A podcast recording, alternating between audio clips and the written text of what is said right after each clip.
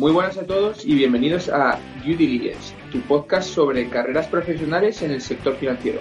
Mi nombre es Edu Riera, tengo tres años de experiencia en banca de inversión y actualmente soy analista de equities en un fondo de inversión en Londres. Muy buenas, yo soy Alex Acuña, estudiante de Ingeniería Industrial y analista en un hedge fund basado en Amsterdam. Y yo soy Jorge Robles, tengo cuatro años de experiencia en banca de inversión y actualmente me dedico a gestionar mi patrimonio y el de familiares y amigos. El objetivo de este proyecto es explicar a todo aquel interesado en empezar una carrera en el mundo financiero los puntos claves para entender el sector y superar con éxito las entrevistas. Hola a todos. Eh, en el podcast de hoy hemos traído a Natalia García González, que tiene un currículum excelente, porque comenzó sus estudios universitarios en Pompeu Fabra, haciendo administración y dirección de empresas, y posteriormente, después de trabajar en Everis, trabajó para JP Morgan. Eh, nos contará en detalle en qué parte del, banco. Y a día de hoy trabaja para CaixaBank. ¿Qué tal, Natalia? Hola, encantada de, estar con vosotros. Pues cuéntanos, no sé si he cometido algún fallo en esta muy breve descripción de tu, de tu carrera profesional, pero danos, danos detalles de cómo, cómo empezaste. Estupendo.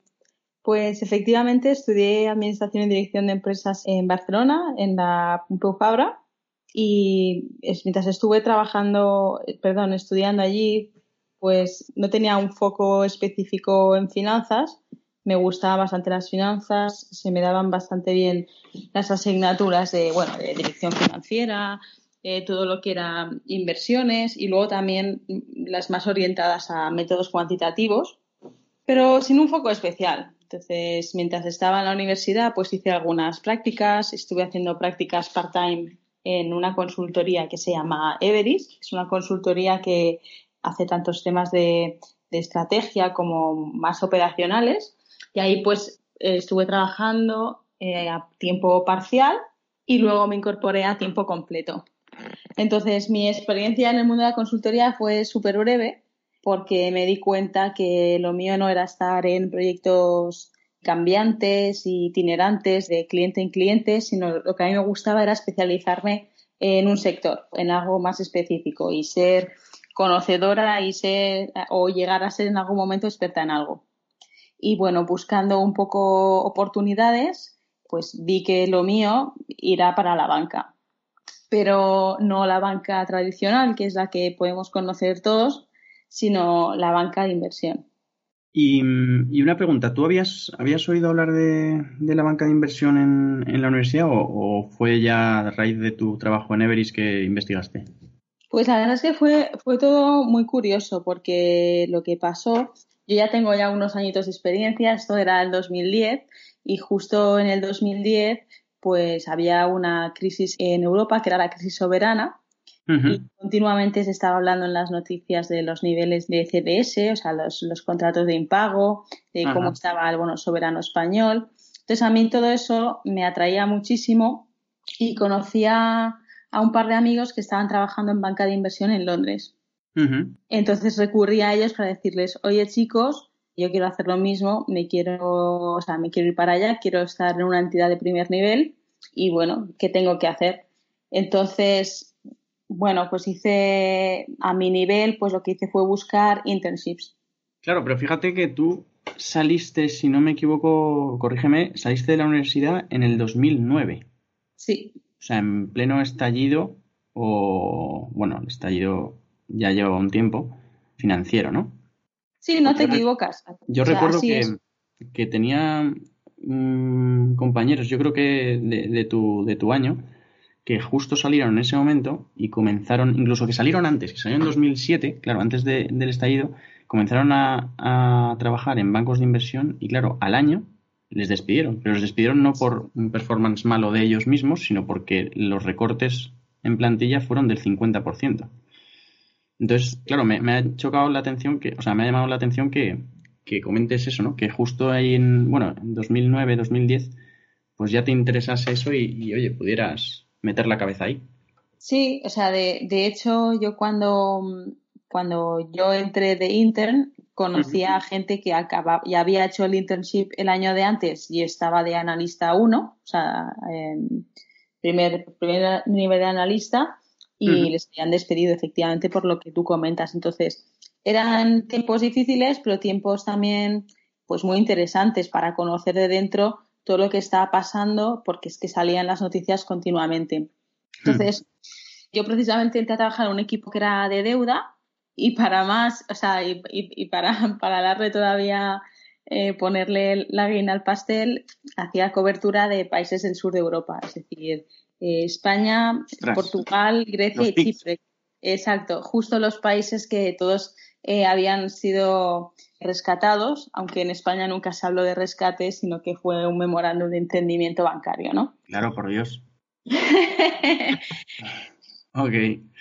Y yéndonos un poco a, cómo, ya te digo, porque joder, me parece que tiene un mérito tremendo que, oye, pues eh, saltaras de Everest luego ya a, JP Morgan. ¿Cómo da el salto a alguien que no ha empezado directamente después de la universidad, por así decirlo? Porque la gente normalmente piensa que, oye, o sales de la universidad, ya tienes el trabajo en banca que quieres o ya nunca más lo consigues. ¿Cómo, oye, pues cómo, cómo se puede hacer en un entorno tan complicado como el que tú viviste y viniendo de una consultora saltar a un banco de inversión que, bueno, yo creo que es la institución financiera o de las más importantes del mundo? Mira, yo voy a ser muy sincera. En general, las personas tendemos a ponernos eh, deadlines de si no es ahora no va a ser nunca y, yo no entiendo por qué es difícil cuando no tienes prácticamente experiencia cómo te puedes diferenciar del resto y hacer que, o sea, ser creíble respecto al resto y convencer de que puedes aportar o que tú eres realmente la persona indicada, porque es muy complicado. Pero entonces, por eso mismo, yo lo que recomendaría a la gente es que no seamos tan cerrados en cuanto a los programas, porque casi toda la banca tiene programas muy específicos de estos, el internship de verano, el internship de invierno, el internship de upcycle o la semana de spring. O sea, son programas muy determinados que a los grandes bancos les funciona muy bien porque necesitan captar talento desde el principio para quieren o sea, su manera de cuando ellos te invitan para hacer una semana o hacer una internship es vamos probando gente a ver qué nos gusta y si nos gusta le hacemos una oferta para más adelante como analista full time. Y eso funciona así y es un proceso que es un proceso de screening y funciona muy bien para ambas partes. Por un lado, para el banco porque te está viendo en la práctica y es la mejor manera de hacer una entrevista trabajando. Y para el becario, pues es ver todo y ver si realmente se ve ahí porque no es tan sencillo. Es un entorno muy competitivo y muy difícil que todo el mundo no está hecho para eso. Entonces, respondiendo a tu pregunta, entonces, lo que, lo que recomendaría es que todos los programas están muy bien, pero que siempre hay que seguir buscando otras oportunidades. Siempre hay oportunidades upcycle. La mía fue upcycle. Upcycle significa que te contratan para un internship fuera de temporada, fuera de lo que es el programa establecido. Como, como el mercado de invierno, ¿no? De los futbolistas. sí, algo parecido. y sobre todo que intenten hablar con mucha gente con gente que ya está trabajando para que les puedan aconsejar. ¿Tú dirías, Natalia, que ese fue un factor fundamental para que tú pudieses entrar en, JP Morgan? Estar en contacto pues, con personas que ya están dentro, ¿cómo, cómo pudieron guiarte o, cómo te enfocó, por decirlo así, el contacto? Pues, o sea, para mí el contacto lo que me sirvió era para entender realmente qué es lo que se hacía dentro de, un banco. Porque mm. en la universidad eh, a mí no me lo explicaron nunca y yo lo único que conocía era la banca comercial o la banca de empresas. No, no, no sabía quién era Goldman Sachs básicamente hasta que estaba en el último año de carrera. Hmm, claro. ¿Y podrías comentar, ya que lo acabas de decir, qué es lo que diferencia, por decirlo así, a la banca de inversión? ¿O qué, ¿En qué consiste la banca de inversión? Porque yo creo que mucha gente escucha el término, pero ni siquiera sabe bien qué es lo que, lo que ocurre ahí dentro. Sí, pues a ver, yo la manera sencilla de explicarlo sería que hay dos tipos de, banca, bueno, o tres tipos. Sería la comercial o, de retail, que es la que podemos ver todos en, la calle, en las oficinas, aunque cada vez hay menos oficinas. Em, esa sería la retail. Y luego está la corporativa, que, em, bueno, que es más hacia segmento de, empresas más pequeñas, por ejemplo, que en, una empresa que tenga, una persona que tenga un restaurante o una cadena de restaurantes más a pequeña escala. Y luego la, banca de inversión es una banca pues que mueve muchísimos millones al año y que trabaja básicamente todas las partes de, la economía y que se basa en hacer servicios a otras empresas y también a, a entidades, o sea, también mm, países y entidades públicas. Y los servicios son pues de todo tipo, es pues eh, asesoramiento de cara a fusiones adquisiciones, asesoramiento respecto a cómo levantar capital, a cómo levantar fondos para financiar sus operaciones, a cómo hacer el manejo de los flujos de caja, cómo hacer coberturas para todas aquellas empresas que tienen filiales en el extranjero y un largo etcétera. Y una pregunta, es que nosotros siempre nos, preguntamos por qué si, si, luego muchas de las personas que hacen administración y dirección de empresas y, también muchos de los que hacen incluso ingeniería y derecho, luego acaban trabajando para, bancos de inversión. No, te sabría decir en qué porcentaje, pero para bancos de inversión, para consultoras, etcétera, ¿por qué no se le da más, más énfasis en, la carrera? ¿Por qué no, joder, al final la universidad no deja de ser un, un periodo transitorio desde el colegio hasta el, hasta el puesto de trabajo. Entonces, ¿por qué crees tú que, no, no, se no se explica? ¿O es que sí que se explica pero, pero lo cuentan mal? A ver, yo diría que habrá algunas universidades, y de hecho hay algunas universidades en España, igual las más elitistas, que sí que lo explican, pues porque están muy ligadas a estas empresas, o sea, esas empresas van a presentar en estas universidades y estas universidades ya dan como una un cierto confort a estos bancos de que eh, los estudiantes salen bien preparados para lo que ellos consideran estos estándares, ¿no? Eh, a esto se le llaman target schools. Pero, pero yo, por ejemplo, no sé si por, yo, yo por ejemplo, estudié en, ICADE y es cierto que sí que, a ver, sí que había, digamos, foros y bolsas de empleo y tal, pero lo que es en la universidad, no se explicaba. O sea, tú no tenías quizás alguna asignatura, pero muy, muy, muy, muy eh, parcial, donde podías llegar a ver algún tema relacionado, pero desde luego mm, no era algo en lo que dijeras, joder, he salido preparado. Con lo que sé en la universidad, me planto una entrevista y ¡pum! la clavo. O sea, ni muchísimo menos. Desde luego, desde mi punto de vista, ni cada, ¿eh? Luego no, no, conozco otras que a lo mejor CUNEF o, o en Barcelona, en Autónoma, no lo sé, pero desde luego, no sé. Eh, yo, o sea, yo supongo que pasa lo mismo en todas, pero es que al final, por mucho que queramos, en una carrera universitaria, preparado, preparado para mm, hacer algo nada más llegar, o sea, es imposible, diría yo, pero tanto en este sector como para el marketing o cualquier otro, porque se estudian cosas muy genéricas y conocimientos muy básicos porque lo que se quiere enseñar a la gente es como a pensar, ¿no? Y a tener eh, habilidades y que desarrollen destrezas de, de, oye, mira, quiero hacer este análisis, ¿cómo me haces el análisis? ¿no? Entonces, no has hecho nunca un análisis, pero puedes pensar cómo hacerlo. Dicho esto, también puede influir, bajo mi punto de vista, el hecho de que estamos hablando de puestos de trabajo que son bastante complicados acceder a ellos por cómo es la naturaleza del negocio y sobre todo por cómo ha cambiado desde esa crisis, porque yo cuando llegué a banca de inversión ya había cambiado mucho, o sea, la época dorada de Gordon Gecko y Wall Street ya había terminado y la percepción que se tenía respecto a la banca de inversión era muy negativa y sigue siendo negativa, pero ahora ya está todo un poco más calmado, pero es distinto. O sea, la evolución que tú puedas tener en un banco de inversión va a ser mucho más lenta, eh, la remuneración no va a ser tan alta como era en el pasado. Y esas dinámicas, pues también han generado que las estructuras, que normalmente son piramidales, pues gente que está arriba normalmente no se marcha. Entonces, el recruiting que se hace, pues ha cambiado también, ha cambiado mucho. No sé si igual esto responde a tu pregunta. Sí, sí, sí, no, no, claramente. Si es que mm, al final son digamos, es, es, con la realidad con la que yo me, he enfrentado y, que luego yendo para atrás, y es un poco también, claro, la idea de este, de este podcast, ¿no? Eh, pues oye, poner al alcance de, de universitarios y cualquiera que esté interesado, pues un mundo que luego al final, oye, que más que menos, pues tiene contacto con él, ¿no? Y mm, cuéntanos un poco a qué te dedicabas exactamente en JP Morgan.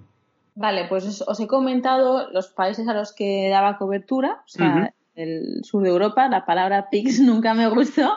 Siempre hay que proteger a los clientes y, siempre se, evitaba esa palabra.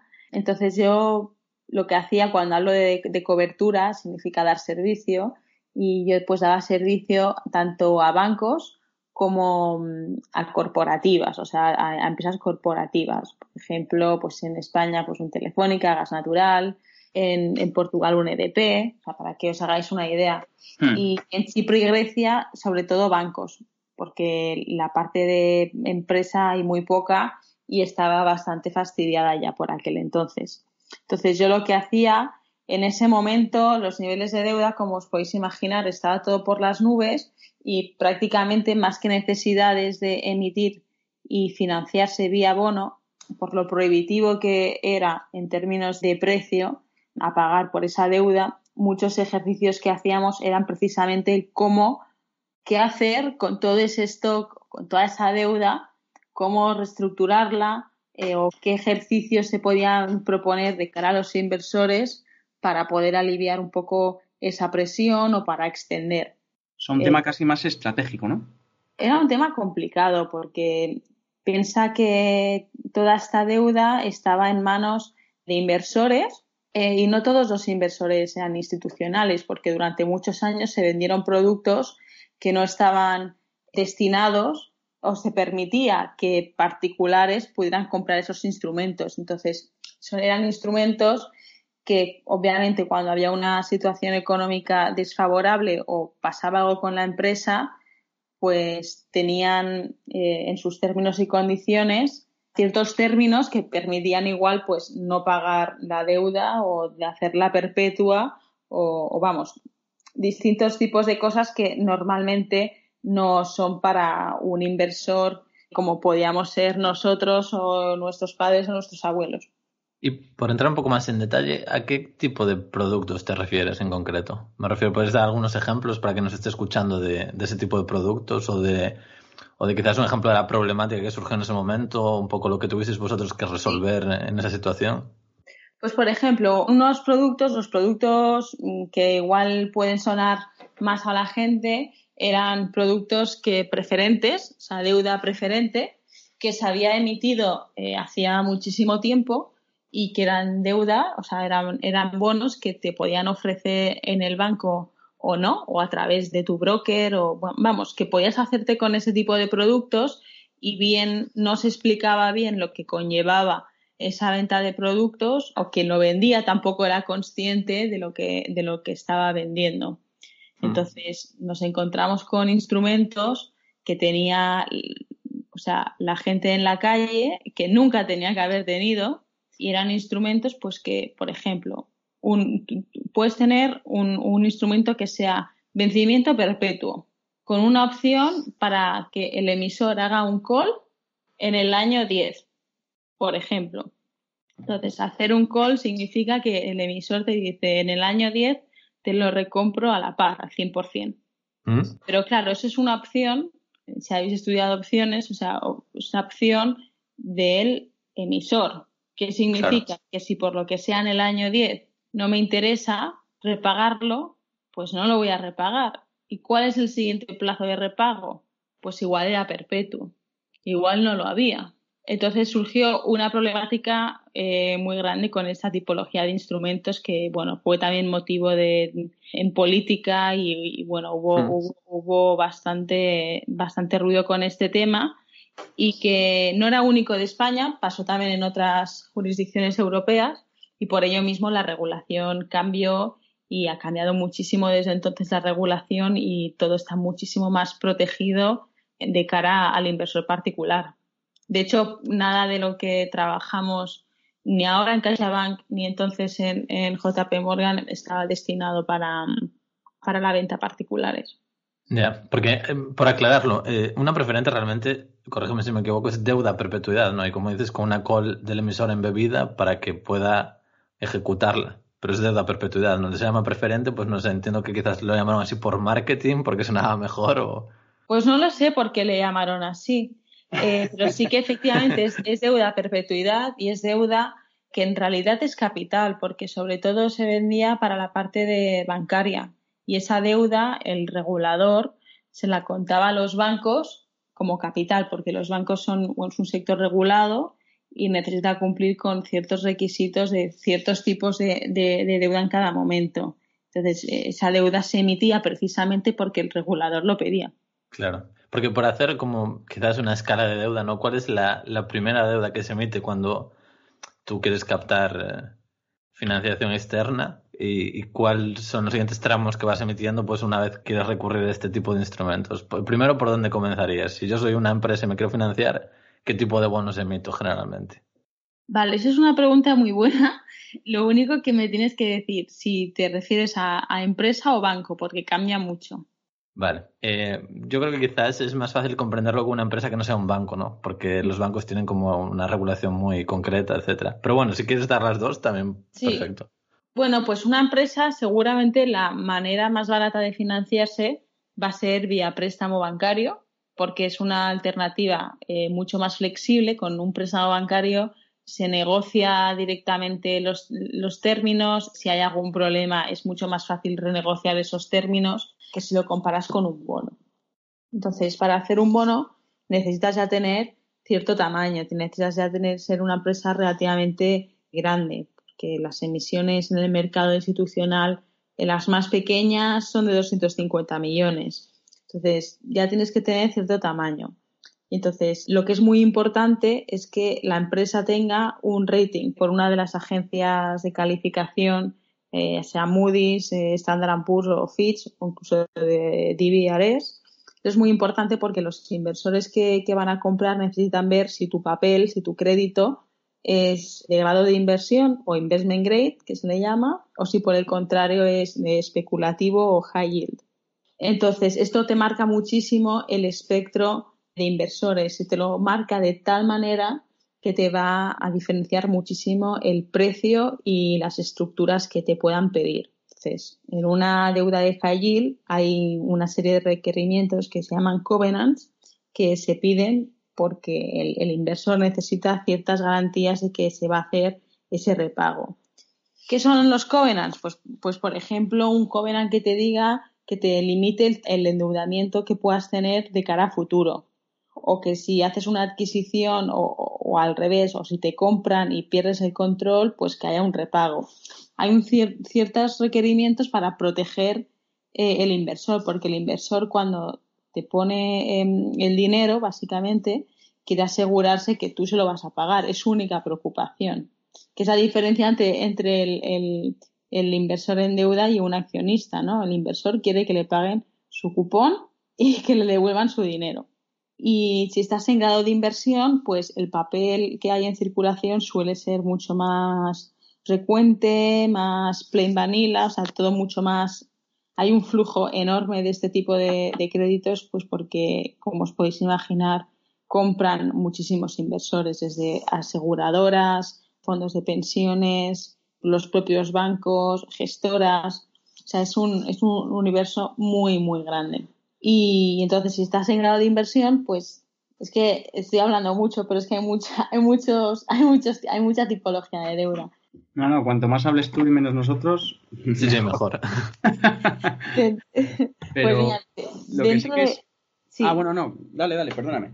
No, dentro del grado de inversión lo que te quería decir, o sea, lo que os quería comentar es que dentro de, ya de esa categoría, tú pues puedes estructurar la deuda de una manera u otra. La más común es la deuda senior, que es la deuda normal, o sea, la que no está subordinada, básicamente. Y ese sería el resumen así a grandes rasgos. Ok, y mm, lo que sí que puede ser interesante, porque tú estuviste seis, seis años, ¿no? Más o menos en JP Morgan. Y empezaste desde abajo del todo. Sí.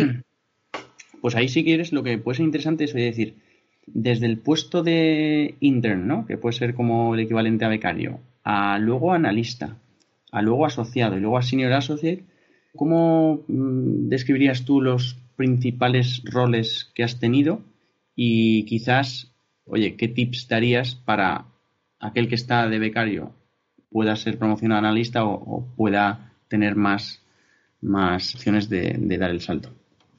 Sí, pues a ver, el resumen es trabajo, trabajo y trabajo y mucha humildad.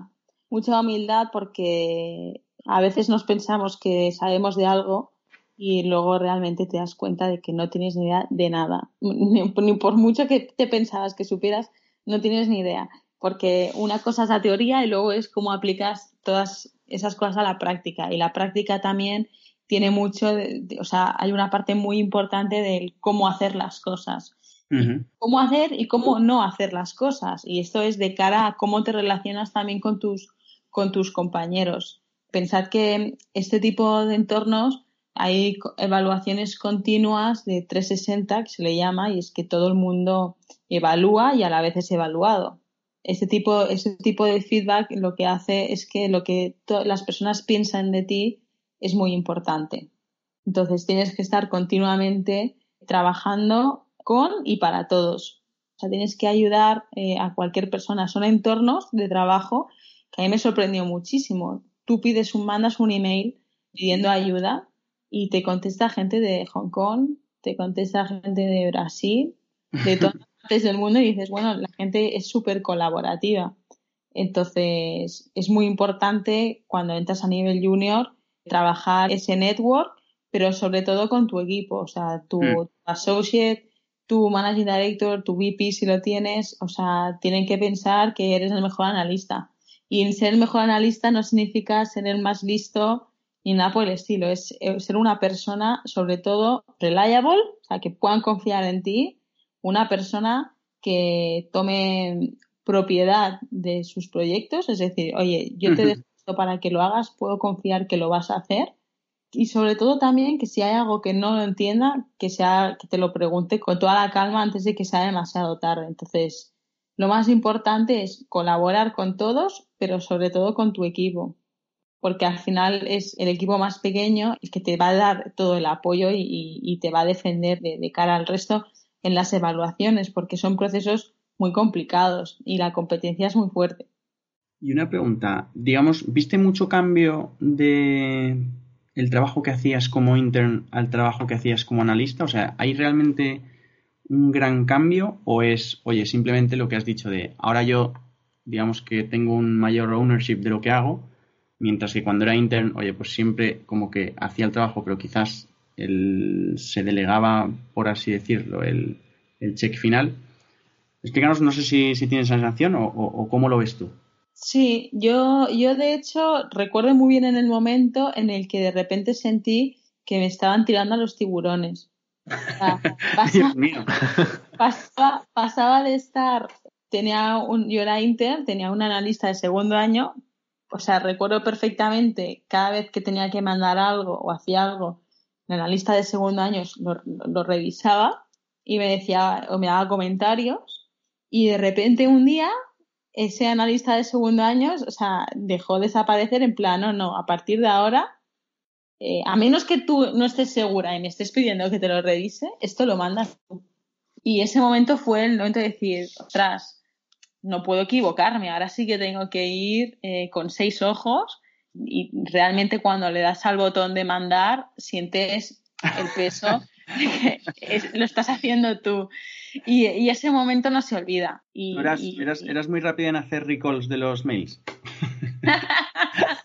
Porque yo tenía, yo pues tenía un colega que, o sea, iba a tu mesa y te hacía un recall en, en un segundo te lo hacía. No, la verdad es que un segundo es, es muy rápido, porque tienes que ir a la bandeja de mensajes enviados. Sí, bueno, era uno y medio, pero es que el tío era rapidísimo, o sea, yo, eso el tío se lo apuntaba, era su shortcut preferido.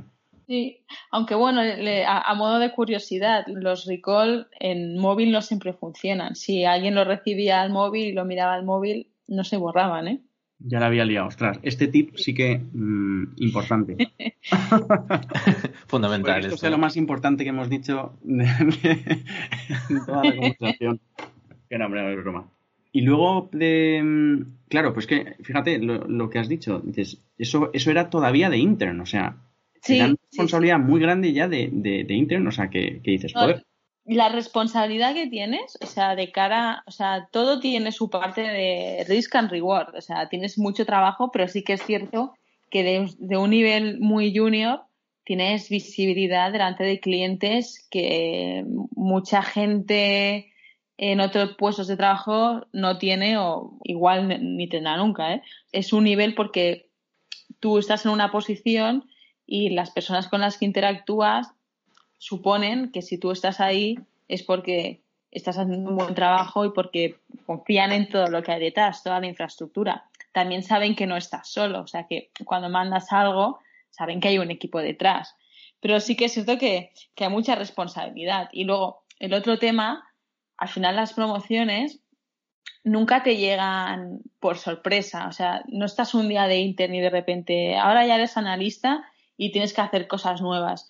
Normalmente cuando ya te han dado la promoción, ya llevabas tiempo haciendo y actuando como un analista. O, yo recuerdo cuando promocioné a Associate, yo llevaba ya muchísimo tiempo que hacía cosas que en otros equipos hacían los Associates. O sea, no, no, no es nada nuevo. Normalmente en estas, este tipo de promociones suelen ser más bien, llegan tarde que, que pronto. Totalmente de acuerdo. La verdad es que ahí eso, eso también me ha pasado. Y hoy al principio como que, asusta, pero, pero es, es, importante esto, saber, saber llevarlo, ¿no? Porque al final es lo que, lo que valoran tus compañeros, ¿no? Que al final puedas delegar en alguien y no tengas que estar constantemente revisando el trabajo de otro, ¿no? Que al final también es lo que quizás a los niveles más eh, altos ya de asociado, pues es lo que, lo que demandas, ¿no? De la gente de abajo. Y cuéntanos ahora qué es, qué es lo que estás haciendo en, Caixa, CaixaBank. ¿Por qué te, o sea, ¿cómo fue tu, tu salida? ¿Por qué cambiaste? Y, qué es lo que haces? Sí, bueno, básicamente yo estaba muy contenta. Lo que pasa que llevaba ya mucho tiempo en el equipo, tenía ganas de, volver a España y entonces decidí, bueno, decidí que me iba a ir de Londres, pero no tenía el trabajo en CaixaBank cerrado. Yo necesitaba tiempo para mí, para hacer otras cosas y me tomé unos meses sabáticos en los que estuve viajando y un poco aprovechando también para crecer personalmente y tiempo para mí, porque estos trabajos lo que tienen es que, bueno, tienen, tienes, creces muchísimo a nivel profesional, pero te implica a nivel personal, que eso también es muy importante que lo sepáis todos, tienen una, una huella importante en cuanto a tu vida personal, básicamente porque no tienes tiempo para nada. Entonces, bueno, me tomé esos meses y luego, bueno, cachaban que era uno de mis clientes y pues siempre me había gustado la entidad porque, bueno, siempre había tenido pues un vínculo y tal y, bueno, había una oportunidad de estar desarrollando precisamente el departamento, bueno, todo lo que era la banca institucional y también el mercado de la parte de capitales. Entonces, eh, acudí allí para liderar una de las prácticas, que era la cobertura de, instituciones financieras a nivel europeo, y luego, por otro lado, desarrollar la franquicia de financiación de bonos mediante, perdón, financiación de proyectos mediante bonos, es decir, eh, un proyecto fotovoltaico que habitualmente se hubiese financiado con préstamo, pues lo estábamos haciendo a, vía bonos, que era una alternativa, de hecho, bastante innovadora y de la que hemos sido pioneros. Entonces, el cambio era, uno, mm, estar en España, dos, cambiar de ambiente, participar en un proyecto que, con crecimiento y otro tipo de, deuda más estructurada. Claro, y viniendo de un, banco tan conocido como JP, pues al final eso, eso ayuda, ¿no? Para luego, digamos, dar un salto a, otro entorno profesional o a otro, a otro banco a otra, si hubieras querido también cambiar de, de sector, ¿no? Porque digamos que al ser un banco global eh, has tenido esa ventaja, oye, o, pienso que has tenido esa ventaja de decir, oye, pues eh, esto es algo que queda reconocido, ¿no? Ya, digamos, de forma incluso internacional, ¿no? Sí, o sea, a mí mi, recomendación para todos los que estéis escuchando y, estéis pensando en, dedicaros a, a, la banca de inversión es, por supuesto, intentar ir a una entidad internacional aparte del prestigio, no solamente por eso, el prestigio no es solamente el prestigio, sino que viene asociado con otras cosas que es la calidad humana de las personas y profesional. Bueno, igual aquí lo de humano, quería decir más bien la calidad profesional de, de las personas, de lo que puedes aprender en un entorno multicultural, porque aprender a trabajar con, con gente de India, eh, con gente de Estados Unidos, eh, con gente de todo el mundo, pues es muy importante porque cada uno tiene una manera de, hacer las cosas y es una manera de abrir los ojos y de darte cuenta lo, lo pequeñitos que somos y todo lo que hay por aprender y sobre, todo a nivel ya no tanto técnico que también, sino profesional de, de cómo relacionarte, cómo hablar con un cliente, cómo hablar con un compañero, cómo pedir las cosas, cómo no pedirlas. Y, eso son cosas que te llevas para el resto de tu vida. Y yo, por ejemplo, es algo que noto muchísimo cuando trabajo con gente que tiene este tipo de background o con gente que no lo tiene. Sí, totalmente de acuerdo, la verdad. Y cuéntanos un poco, no sé, ya por, por ahora saltar un poco de, del tema estrictamente de profesional o, de banca de inversión. ¿Qué opinión tienes ahora de la situación actual de, deuda, ¿no? que siempre se, se habla ¿no? de, burbuja la deuda, eh, etcétera. ¿Cómo, ¿Cómo, lo ves tú? ¿Qué, ¿Qué, opinión tienes? Si es que quieres comentar algo. Sí, a ver, la, la, pregunta es, es, muy amplia. Lo que nos encontramos ahora mismo, gracias al, al, Banco Central o por culpa del Banco Central, todos los precios de todos los activos eh, están distorsionados. Eso puede favorecer o ayudar en algún momento determinado, o sea que nos encontramos en un entorno en el que esta ayuda se está prolongando demasiado, demasiado en el tiempo. Entonces, lo que estamos viendo es que lo que algo que te puede beneficiar en un momento se puede volver en tu contra. Yo lo llamo la respiración asistida. Estamos como con una respiración asistida que ya se ha vuelto como nuestro normal, pero no lo es. Esto sobre todo se puede ver, por ejemplo, en, en deuda corporativa. Hasta el mes de diciembre el Banco Central tenía un programa de compras de cierto tipo de, deuda mensual. Entonces, desde que se anunció este programa y durante la duración de este programa, pues eh, los spreads o, el, precio que pagaban estas empresas por esa deuda era muy bajo. Entonces, claro, mientras eso estaba ahí, pues todo funciona muy bien, todo el mundo se financia muy barato.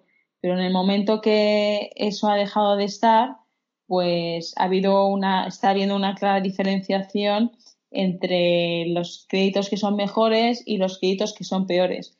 Pero eso es algo que, que, es de cabeza y eso es algo que ha existido siempre, ¿no?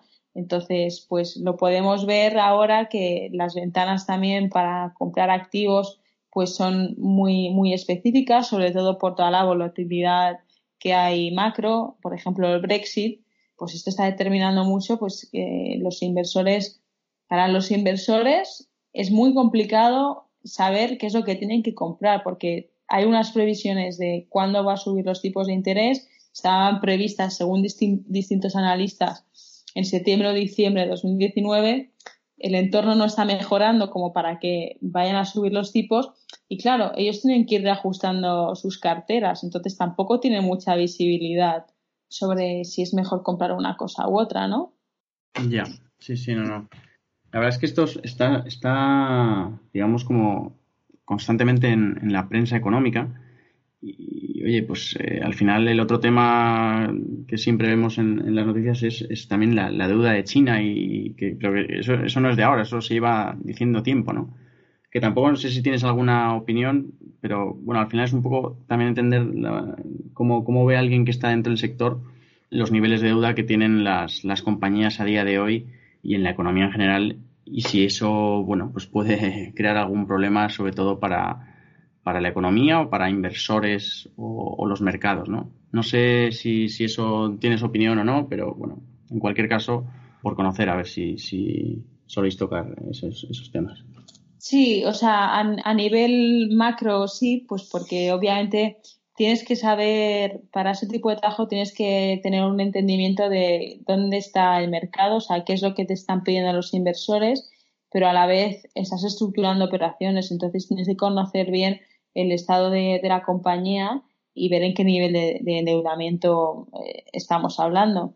En general, sin hacer mención a ningún tipo de sector ni, ni geografía, es cierto que los niveles de endeudamiento son muy altos, o sea, han subido muchísimo, pero por lo que precisamente os comentaba anteriormente, es que ha sido muy barato eh, endeudarse porque con los tipos de interés tan bajos y luego aparte el Banco Central haciendo compras a la vez, pues eh, hacía que estos activos se fueran apreciando. Entonces, desde un punto de vista inversor y, desde un punto de vista que no tienes inversión alternativa, porque es que la inversión que tú puedas hacer en otros activos es negativa, pues es que te obliga a comprar deuda de, activos más arriesgados si quieres sacar cierta rentabilidad. Entonces, es el pez que se muerde la cola, porque por un lado tú quieres incentivar y hacer que el endeudamiento sea relativamente, o sea, mm, no asequible, sino que, se pueda permitir que una empresa se pueda financiar y que esa empresa pueda desarrollar su actividad económica, esa empresa pueda generar empleo y que aporte a la economía.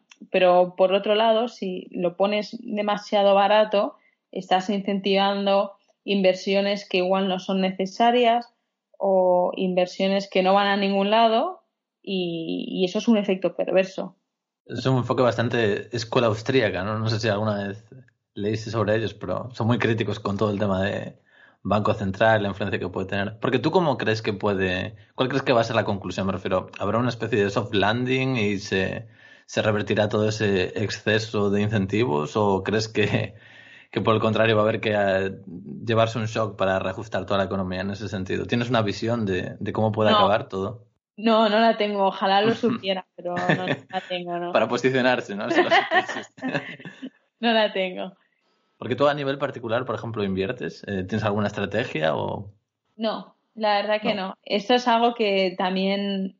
O sea, también genera debate a veces entre los compañeros, ¿no? Los que a veces decimos pues deberías invertir o qué estás haciendo realmente. Yo, claro, de toda la deuda estoy también muy especializada en, en la que es bancaria y a nivel particular, o sea, una vez conoces los riesgos y entiendes bien una industria, invertir en según qué cosas, pues no, no lo ves muy claro. O sea, al final estás hablando de a nivel particular, te juegas mucho. Entonces, a nivel particular, lo mejor son los traded funds, y bajo, mi punto de vista, pero tampoco soy una experta en, gestión en gestión personal de, o de patrimonio personal. Eh, esto que no lo escuche nadie, o sea, que nadie haga caso, porque la gente quiere vivir de la gestión pasiva, necesita comisiones, así que no, no le hagáis caso.